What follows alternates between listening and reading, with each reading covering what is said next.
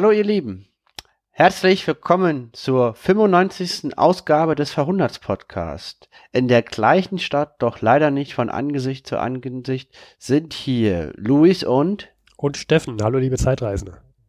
Ja, und welches Datum haben wir denn heute und von vor 100 Jahren? Heute haben wir den 8.9.2018 und wenn ich richtig rechne, was ich ja manchmal nicht tue, muss ich zugeben, dann haben wir vor 100 Jahren den 8.9.1918. Das ist korrekt. Und äh, die Folge gliedert sich wie folgt. Wir reden zuerst in einem Hausmeister-Themen über unsere persönlichen Themen und weil Podcaster gern über sich selber reden, ist diese Zeit begrenzt auf zwei Minuten durch Steffens geliebte Eieruhr, richtig? Die wieder aus dem Internet kommt, dieses Neuland. Ja, Steffen liebt seine Eieruhr. Danach reden wir über die Themen aus der Zeit von vor 100 Jahren. Und zum Abschluss kommt der Totholzteil. Ich habe den Harry mitgebracht. Steffen, wie, hast, hast du was dabei? Äh, ja, ich habe auch was dabei. Ähm, mein Buch Forgotten, Forgotten Voices of the Great War von Max Arthur. Ich kenne ja bekanntlich den Titel meines Buches. Ja, das ist doch schon mal sehr gut. Ein sehr guter Start. Dann beginnen wir doch gleich mit den Hausmeisterthemen.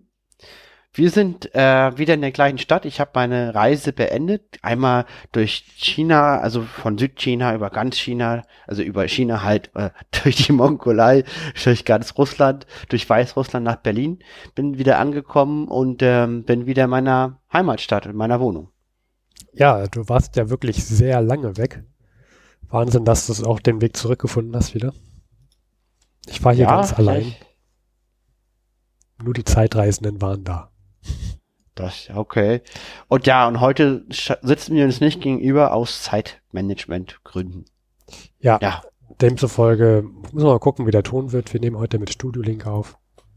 Genau. Um, so viel dazu. Ich glaube, mehr haben wir auch gar nicht an Hausmeister. Ja, doch, wir hatten, wir, wir hatten einen Kommentar über die Geografie vom Porta Westfalica aus einer älteren Folge. Und äh, Ostwestfalen wäre die richtige geografische Bezeichnung. Wir hatten eine falsche geografische Bezeichnung angegeben. Und das äh, möchte ich äh, nochmal. Einspruch wir? Also ich, ich habe ja. den Fehler gemacht ja, ja, und ich genau, möchte so mich nochmal da bedanken und äh, derjenige weiß, der gemeint ist und äh, Ostwestfalen. Also wer, falls jemand mal wissen möchte, wo Porta Westfalica liegt, die einzige deutsche Stadt mit einem lateinischen Namen, Ostwestfalen. Mhm. Gut, dann hätten wir jetzt noch 38 Sekunden. Ich könnte auch einfach äh, vorspielen, vorspulen. Dann mach das. Äh, gut. Und ich würde sagen, damit kommen wir dann auch zu den Meldungen vor 100 Jahren. Ja, und zwar, wir haben Rückzug. Es geht zurück auf breiter Front im Westen. Ähm, das Thema zieht sich durch. Der Harry Graf Kessler hat auch sehr, sehr viel dazu zu sagen. Ähm, die Frühjahrsoffensive der Deutsche ist strategisch gescheitert und die Entente-Truppen haben eine Gegenoffensive angetreten und die Deutschen sind auf Rückzug in breiter Front, hoffen die Hindenburg-Linie zu halten. Das ist eine besonders feste Linie von Befestigung, die errichtet wurde schon im Verlauf des Krieges. Doch auch diese kann durchstoßen werden und auf deutscher Seite ähm, sinkt die Laune, um es mal so zu formulieren. Es wird allen klar, dass hier eine große Umwälzung stattfindet. Ja, ähm, muss dir, glaube ich, auch klar sein als Soldat, wenn du denn immer nur auf Rückzug bist und äh, dich nicht mehr nach vorne bewegst, dass da irgendwas nicht ganz richtig läuft. Ja, das wird auch in den zeitgenössischen Zeitungen dementsprechend berichtet. berichtet. Die Stimmung ist sehr niedergeschlagen und die Regierung hat Angst vor einer, vor einem Aufstand des Volkes. Ja, die äh, Hindenburg-Linie kommt übrigens auch in meinem Buch vor, was ich nachher noch im Totholz-Teil habe. Dann haben wir noch eine Meldung, Steffens, über eine Siegesfeier aus, aus deutscher Seite, was gar nicht so passt. Es geht darum, dass mal wieder an die Sedanenschlacht, an die siegreiche Schlacht erinnert werden soll. Wie ja jedes Jahr, das ist ja eine große Feier. Ähm, dann feiert letztendlich am 2. September, da jetzt sich der Tag von 1870, an dem die Franzosen groß besiegt wurden. Und das ist ein riesiges Ereignis und auch mitten im Weltkrieg wird das gefeiert. Und dort kommen dann aber auch sehr berühmte Persönlichkeiten und halten Ansprachen, unter anderem auch der Kaiser Wilhelm II. und er hält eine Festrede und das muss man sich jetzt mal vor Augen führen. Da sind seit Wochen ja die deutschen Soldaten schon auf dem Rückzug und der Kaiser stellt sich jetzt hin am Sedantag und äh, berichtet vom Siegeswillen der deutschen Truppen und dass man ja auch jetzt im Weltkrieg siegen wird. Finde ich einen sehr krassen Widerspruch und da habe ich mich gefragt, ähm, macht er das jetzt nur, um sozusagen noch äh, den Deutschen auch in der Zivilbevölkerung Mut zu geben oder glaubt er das vielleicht sogar selber? Das könnte ich mir bei dem Kaiser auch gut vorstellen. Ich würde sagen, er hat keine andere Wahl, weil sein persönliches Schicksal ist damit eng verknüpft. Ja, wo du gerade per persönliches Schicksal sagst, da vor 100 Jahren kommt auch in einer Zeitung, werden Hauptkriegsziele vorgestellt, die der US-amerikanische Senat unterstützen möchte. Und dort wird auch gesagt, dass wenn gesiegt wird, dann soll der Kaiser Wilhelm II. verhaftet werden. Und es soll ein internationales Gerichtsverfahren unter anderem gegen ihn, aber auch gegen Initiatoren geführt werden, und zwar Initiator Initiatoren des U-Boot-Krieges, der Städtebombardierung und äh, des Giftgaseinsatzes. Finde ich eine interessante Meldung. Vor allem U-Boot-Krieg und USA sind ja, also dieser uneingeschränkte U-Boot-Krieg war ja letztendlich ein Hauptgrund, warum die USA in den Krieg mit eingezogen ist. Und ähm, die wollen dann im Sieg auch die Initiatoren vor Gericht stellen. Finde ich persönlich sch schwierig, weil formal gesehen ist der U-Boot-Krieg, die Bombardierung von Städten und auch Gift, der Einsatz von Giftgas ähm, eine Verletzung des Kriegsrechtes und demzufolge könnte man auch die Befehlshaber vor Gericht stellen. Also juristisch ist das einwandfrei. Nur wurde das Kriegsrecht zu einer Zeit geschrieben, als es weder U-Boote noch Bomber noch Giftgas gab.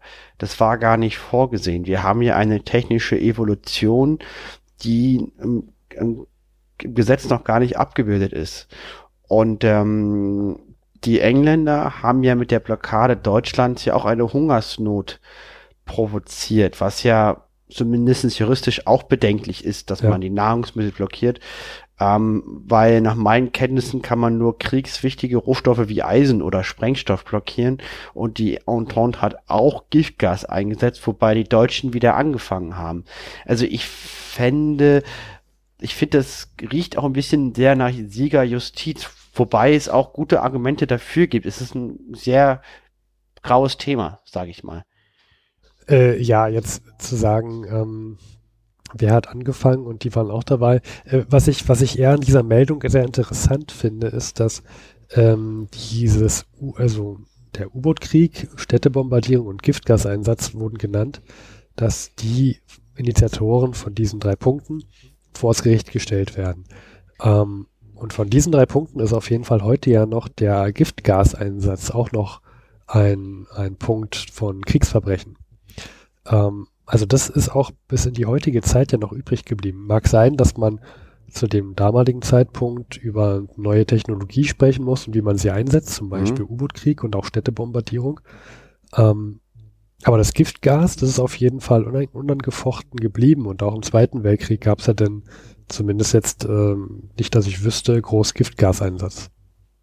Also an der Front. Also an nee, der Front. gab's auch keinen. Der, da hat sich keine Seite ja. für entschlossen, die Büchse der Pandora aufzumachen. Ja, ich, ich rede natürlich von der Front. Ja. Ähm, ja, also das finde ich auch sehr interessant. Und ja, äh, Siegerjustiz mh, hm, mag sein. Äh, ich finde es halt gut, dass man damals darüber nochmal sprechen musste. Und das wird da nicht gesagt, dass man die Initiatoren verurteilen möchte, sondern dass man sie erstmal vor Gericht stellen möchte. Und das ja, initiiert ja dann auch einen kleinen Diskurs. Das stimmt, okay, du hast recht, das habe ich so gar nicht dabei betrachtet. Stimmt, also vor Gericht stellen finde ich eigentlich keine verkehrte Idee, um dann einen Diskurs in der Gesellschaft zu bewirken. Hm. Ja, das ja. kann sein. Also man sieht zumindestens, dass die, dass die Entente gewillt ist, die preußische Monarchie als führende, als, als, als, als einigendes Merkmal des Deutschen Reiches zu beenden. Ja. Die Hohenzollern sollen ihre offizielle Funktion aufgeben. Ja, und ja, zumindest, ob sie, ob sie Kaiser Wilhelm II. noch kriegen werden, hm, die Geschichte, da wir wollen nicht spoilern. Genau, dann, das war jetzt so viel im Westen. Also im Westen sind die Truppen auf dem Vormarsch, die Mittelmächte, die Deutschen im Rückzug. Es gibt bereits Pläne, wie was nach einem möglichen Frieden oder eine Kapitulation Deutschlands passieren könnte. Im Osten ist die Lage wiederum komplett anders und das ist auch der Grund, warum in Deutschland immer noch, zumindest in Tage Tagebucheinträge von Harry Graf Kessler zufolge, noch äh, ein Glauben an einen guten Ausgang herrscht. Dort wurde ein Zusatzvertrag in Brest-Litovsk äh, eingeführt. In Brest war ich letzte Woche. Das ist ein kleines Städtchen in Weißrussland an der Grenze zu Polen. Mhm. Und äh, dort wurde fest, genau, dort wurde festgelegt, dass sich das Deutsche Reich verpflichtet, ähm, nicht mehr auf der weißen Seite in den Bürgerkrieg einzugreifen. Und dafür müssen, muss die Sowjetunion Geld geben an das Deutsche Reich, Öl geben und das Deutsche Reich bekommt den Baltikum als sozusagen als Einflussgebiet. Ja höchst interessant, finde ich. Ähm, vor allem, sie, sie, müssen ja auch noch eine Entschädigungszahlung zahlen von 6 Milliarden Mark ähm, und sich zu großen Öllieferungen bereit erklären. Mhm. Ich, ich finde diese Meldung in der Hinsicht interessant, dass jetzt nochmal, also der, der Frieden von Brest-Litovsk ist ja jetzt auch schon einige Wochen her, wenn nicht sogar auch schon Monate. Und jetzt kommt da nochmal so eine harte Klausel mit rein. Also 6 Milliarden Mark sind vor 100 Jahren ja äußerst viel Geld, extrem viel Geld, unvorstellbar viel. Dennoch zu Öllieferungen. Ähm, ich glaube, da wächst sehr viel Unmut auch in der Sowjetunion auf über diese Klausel. Ja, davon berichtet auch Harry Graf Kessler, dass äh, es eine gewisse Deutschenfeindlichkeit gibt in der russischen Bevölkerung aufgrund dieser harten Friedensbedingungen. Hm. Ja. ja. Ähm, kommen wir noch zu zwei kuriosen Meldungen, die wir gefunden haben. Man muss ja auch mal, es ist immer so traurig, über was wir hier gerade so reden. Ähm, man muss auch mal über Gutes und Lustiges reden. Unter anderem habe ich eine Meldung noch mit reingenommen, die ich nur reingenommen habe wegen der, wegen, wegen des Namens des Instituts, von dem hier die Rede ist. Und zwar gibt es eine Pressekonferenz von einer äh, von einer GmbH. Und diese GmbH heißt Vollbrot Verwertungs GmbH. Und äh, also ich finde schon mal toll, dass es natürlich im Deutschen Reich ein Institut mit so einem Namen gibt, die Vollbrot Verwertungs GmbH. Und dass die auch noch eine Pressekonferenz abhält. äh, finde ich, finde ich stark. Und sie rät dazu auf, dass, ähm, dass man neuartiges Korn ohne Mehl nehmen kann, um Brot zu backen und somit kann man Getreide ersparen.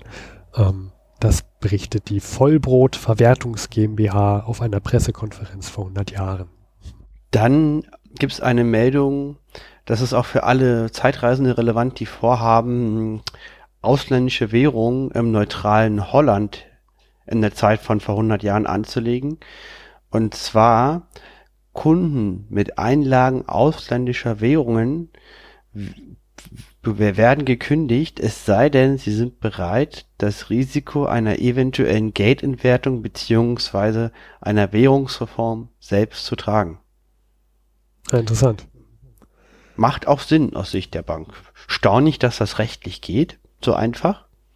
Finde ich interessant. Ja, warum nicht? Kann man ja einfach mal so machen, ne? Dazu sind sie ja da. Richtig. Ja.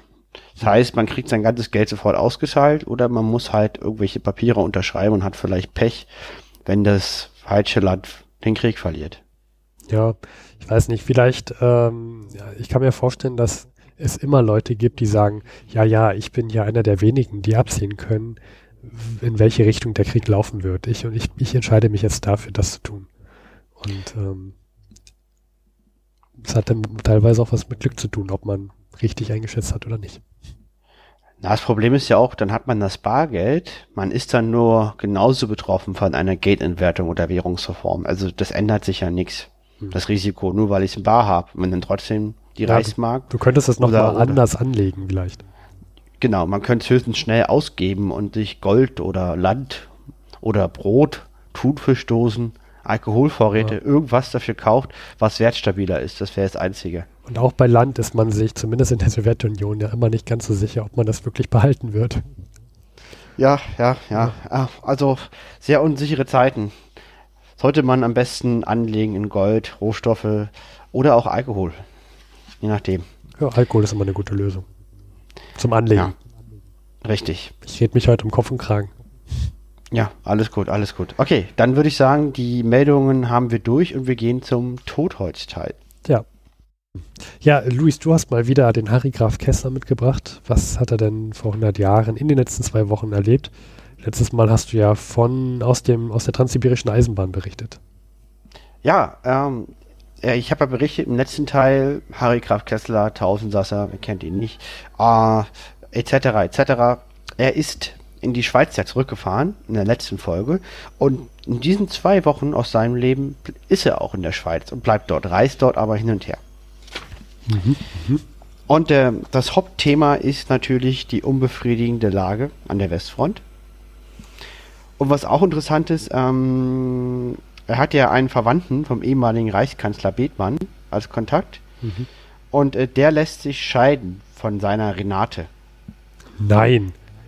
Doch, und der meint dazu, der Harry Graf Kessler Zitat, er opfert diesem Gefühl viel, muss die Karriere und seine gesellschaftliche Stellung aufgeben. Scheint aber zu hoffen, dass er sich von neuem Boden aus wieder emporschwingen kann. Okay. Dann ich, also keine, entschuldige, also keine verwerflichen Dinge vom Harry Graf Kessler, ja. Nein, das klingt ziemlich, ja, ja, der ist relativ, der, man merkt, er ist, hat echt zu tun. Er, er, er schweift nicht so aus wie sonst, auch wenn die Texte länger werden, aber er hat zu tun. Gut. Dann Eintrag vom 27. August in Bern. Zitat. Die militärische Lage im Westen ist fortdauernd schlecht. Die Engländer drängen uns um Baupaume zurück. Überall verlieren wir Gelände. Das Übergewicht des Feindes, ob bloß technisch oder auch moralisch, ist im Augenblick scheinbar unwiderstehlich. Jo, also so ähnliche Meldungen werde ich auch in meinem Totholzteil haben, aber es, es, sind ja auch die Meldungen vor 100 Jahren. Ne? Man ist auf dem Rückzug. Ein Tag später, 28. August 1918, Bern. Zitat. Die Lage bleibt an der Westfront unbefriedigend. Havas meldet seit Mitte Juli 140.000 deutsche Gefangene und 2.000 eroberte Geschütze. Mhm. Ein Tag weiter, 29. August. Unser Rückzug im Westen geht weiter. Wir haben Noyon geräumt. Ich finde, du hast es sehr gut ausgesprochen, Luis. Ich bin beeindruckt. Ja, also man merkt, es geht rückwärts. Ähm, und dann sagt er halt, ähm, berichtet er am 31. August, dass er sich sehr freut über die Unterzeichnung der russischen Verträge.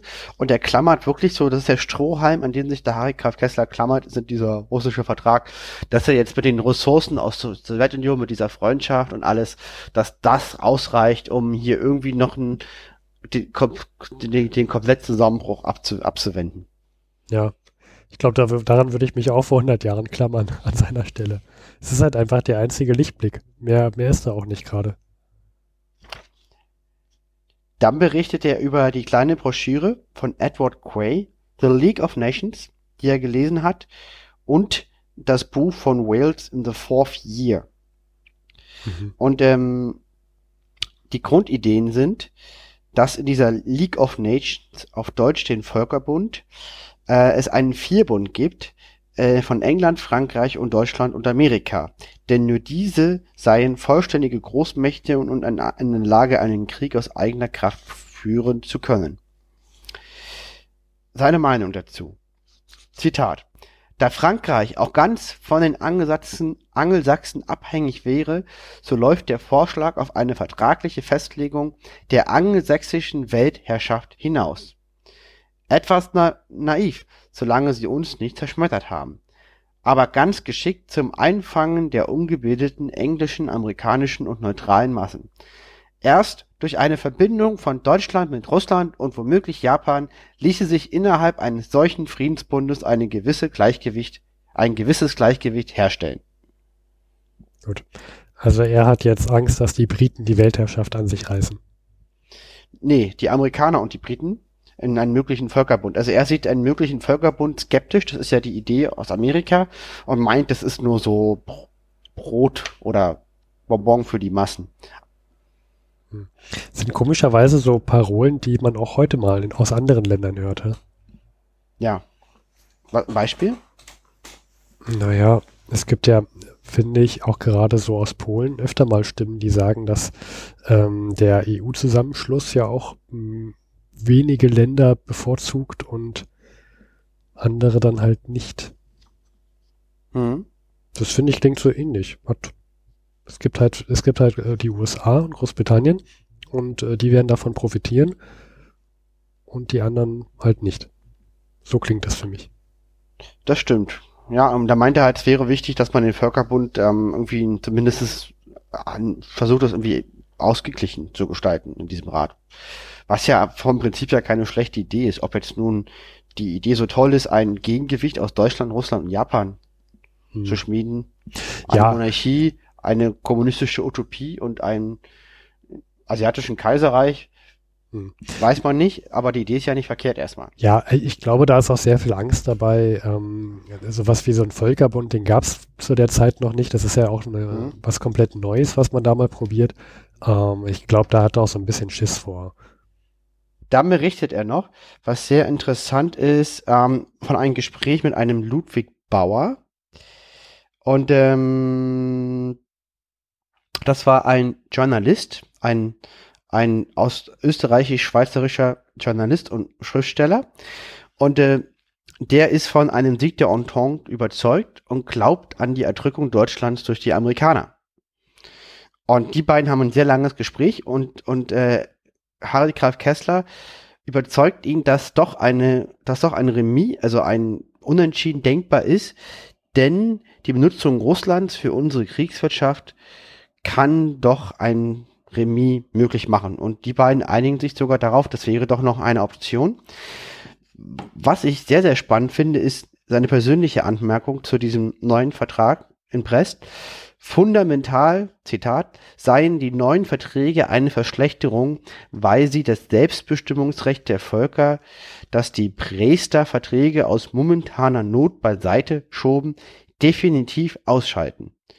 Diese Vergewaltigung der Völker sei heute ganz unmöglich und nicht zu verteidigen. Also in den Verträgen werden ja Interessensphären abgesteckt zwischen Deutschland und Russland. Wer da wohnt, interessiert beide Seiten nur marginal. Und er sagt, es geht halt nicht anders. Er hält es für eine Katastrophe. Trotzdem ist das, das der einzige Ast, der, Deutsch, der Deutschland noch ein Remis möglich machen soll. Also, das alles in einer halben Seite. So sehr, sehr viele Widersprüche. Ja, es halt, sind halt aber auch noch Strohhalme, an die der sich klammert. Hm. Genau. 3. September, Hindenburg-Linie bei Cambrai von den Engländern durchstoßen. Ja, okay. Also große Themen sind Brest-Litovsk und der Rückzug aus dem Westen. Genau. Letzter, letztes Zitat vom 4. September. Die schlechten Nachrichten aus dem Westen drücken auf die Stimmung. Meine Ansicht. Wenn wir geköpft werden sollen, dann sollen wir uns, meinetwegen, unter Hase als Reichskanzler an die Spitze der Arbeiterbewegung stellen und das Proletariat der ganzen Welt aufrühren auch in allen anderen Staaten Tabula Rasa machen. Wir werden dann noch, wir werden dann noch zuerst wieder aus dem Dreck herauskriechen. Das sind mal erstaunlich harte Worte vom Harry Graf Kessler, finde ich. Das hätte ich jetzt so nicht erwartet. Ähm, das klingt ja schon so ein bisschen, wenn der Untergang, dann jetzt erst recht und mit allen Mitteln oder wie? Ja, ungefähr so. Dann habe ich noch ein letztes Ding. Und zwar, er kriegt einen Besuch von einem Victor Neumann. Das ist ein Geheimagent. Ja. Ähm, und er, mit dem er über Geheimgeschäfte spricht. Ich finde wieder seine Einschätzung dieser Person sehr, sehr, sehr, sehr schön. Mhm. Zitat. Es ist eines von den vielen kleinen Schiffen, die im Webstuhl der Zeit hin und her schießen. Ich suche Zweck und Triebfedern schon um ihn als Instrument zu bewerten. Man weiß noch nicht recht, ob er deutscher Agent mit österreichischer Färbung oder österreichischer Agent mit deutscher Färbung ist. Ich meine, bald so, bald so, wobei sein Schwerpunkt München bleibt und die Schwankungen von seiner Eitelkeit bestimmt werden. Also, wenn irgendetwas bayerischer Agent, aber eigentlich vielleicht überhaupt kein Politiker, sondern nur ein sehr eitler Mensch, der die im Augenblick für seine Eitelkeit ergiebigste Überzeugung oder Rolle annimmt. Ja, der Harry Graf Kessler kann vor allem eins, er kann gut schreiben und formulieren. Ja, das war's von Harry Graf Kessler. Sehr gut. Kommen wir mal zu meinem Teil. Und zwar habe ich gar nicht so viel rausgesucht. Ähm, es sind auch gar nicht mehr so viele Berichte. Äh, ich habe mir hier zwei rausgesucht, von denen ich berichten möchte. Aus dem Buch Forgotten Voices of the Great War von Max Arthur. Und zwar einmal Sergeant Major Richard Tobin und Major S. Evers. Oder genau. Und was sagt jetzt der Richard Tobin? In den letzten August bzw. Anfang September Wochen begeben sich die Deutschen immer mehr auf Rückzug und ähm, er beschreibt, dass es hier immer mehr Durchbrüche gibt. Und zwar äh, sagt er ja auch, dass sie es tatsächlich schaffen, die Deutschen bis zur Hindenburg-Linie zurückzuschlagen. Und ähm, dass sie das jetzt damit mit diesen raschen fort vorankommen an der Front neue Probleme kriegen, dass sie jetzt ähm, zum Beispiel sich auch mit der Rationierung, ähm, mit, also mit, mit ihren Nahrungsmitteln Nachschub, ähm, da, da kommen sie nicht so ganz hinterher, da haben sie gerade so ein paar Probleme. Es klingt aber jetzt nicht so, als ob es wirklich ähm, jetzt ein Ausbremser wäre. Wovon er auch noch schreibt, ist, dass es auf einmal ein ganz anderes Kämpfen zu sein scheint. Äh, vorher hatte man ja diesen Stellungskrieg und jetzt haben sie ja tatsächlich Durchbrüche. Und man muss jetzt auch wirklich mal gucken, ähm, wenn man so, so schnell vorankommt, dann muss man viel mehr auf seine Flanken auch mal achten. Das ist anscheinend für die auch mal was ganz Neues. Mhm. So, und dann kommt, dann haben wir hier noch jemanden ähm, mal wieder in Australien, also zumindest jetzt am Ende kommen jetzt sehr, sehr viele Australier zu Wort. Interessant, ah. weil ich hätte es nicht gedacht, dass es so viele von denen gibt. Ja, ich glaube, die Australier haben aber auch in den letzten Gefechten sehr, sehr viele Gebiete eingenommen. Das hatte ich auch in der vorletzten Folge, hatte ich das, glaube ich, erwähnt, dass sie da ähm, bei, bei so einer großen Schlacht bei Amiens waren die, glaube ich, mit dabei. Genau, bei Battle of, äh, genau, bei Amiens. Und da waren sehr viele Australier ähm, beteiligt. Und wir haben jetzt hier nochmal Major S. Evers oder Evers, wie auch immer man es ausspricht, der berichtet vom Abend des 31. August 1918, dass sie da ähm, sich alle versammelt hatten und ähm, ja, gegen äh, Mitternacht haben sie dann angefangen, was zu essen. Und um zwei Uhr morgens wurden sie alle ins ähm, Hauptquartier geschickt. Da schreibt er so, das war also so ein Zelt wo denn es gab Candlelight, also Kerzenlicht, und dort wurde ihnen gesagt, wie sie um 6 Uhr ähm, die Attacke starten sollen und wo sie die starten sollen. Und was ich hier sehr interessant fand, war, dass äh, also diese vier Stunden, die empfand er zwischen 2 Uhr und 6 Uhr, die empfand er als sehr, sehr kurz und es gab anscheinend so eine Anweiser, also so ähnlich wie im, wie im Kinosaal früher gab es so eine Platzanweiser. Ähm, jeder bekam oder jeder Trupp bekam so einen Guard beiseite gestellt, die einen zu dem Ort hinführen, wo man dann seine Attacke durchführen sollte. Jetzt weiß ich nicht, ob das immer so war oder jetzt nur in diesem Fall. Fand ich jedoch mal sehr interessant, wie das so logistisch war. Auch interessant war, dass er ähm, seine Truppe die haben dann auf diesen, auf diesen Anweiser gewartet und der kam aber nicht, sodass sie sich selber dann tatsächlich doch nochmal den Ort selber zu suchen mussten, fanden ihn dann aber auch. Und jetzt kommt ein etwas längerer Bericht von ihm. Ähm, er schreibt nämlich, dass sie gegen die, gegen ähm, ein, ein ähm, also gegen die Deutschen jetzt gekämpft haben und zwar gegen äh, Preußen. Und das betont er hier sehr, sehr oft, auch dass die wohl ähm, als sehr äh, erfahren galten und ähm, nicht gerade als die einfachsten Gegner von den Deutschen. Das sagen übrigens die Preußen über die Australier auch. Ja, interessant. Ähm, er, er, schreibt es auch so, als ob er die wohl sehr schätzt. Und ja, er ist mit 108 Mann in seine Attacke gestoßen und schreibt, dass es hier wirklich drunter und drüber ging. Äh, es war ein sehr, sehr schlimmes Gefecht und er kam dann auch zu Fall, lag auf dem Rücken, kam gar nicht mehr richtig hoch und ja, es waren nur noch acht von dem 108 waren nur noch acht Mann übrig und sie dachten, okay, die Deutschen werden jetzt hier gewinnen, wir werden hier alle sterben jetzt. Ähm, die, die, äh, es gibt keinen kein, kein, kein Gewinn mehr, keinen Sieg. Und er sagt, als er das dachte, haben auf einmal die Deutschen aufgegeben und die haben ihre Hände in, in die Höhe gehoben und haben Kamerad geschrieben. Also in diesem englischen Text steht hier wirklich Kamerad. Das haben die geschrien und haben sich ergeben.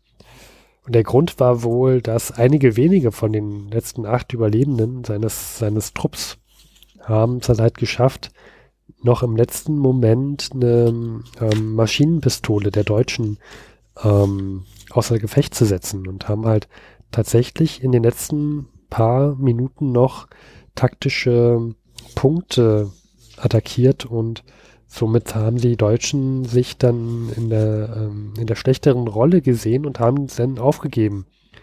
Hätten sie wahrscheinlich noch ein paar Minuten weitergekämpft, hätten sie wahrscheinlich gewonnen. Ähm, achso, und er schreibt Wahnsinn. übrigens, er schreibt übrigens das mit der Endpunktlinie, also nicht der davor, sondern er hier, das sehe ich gerade.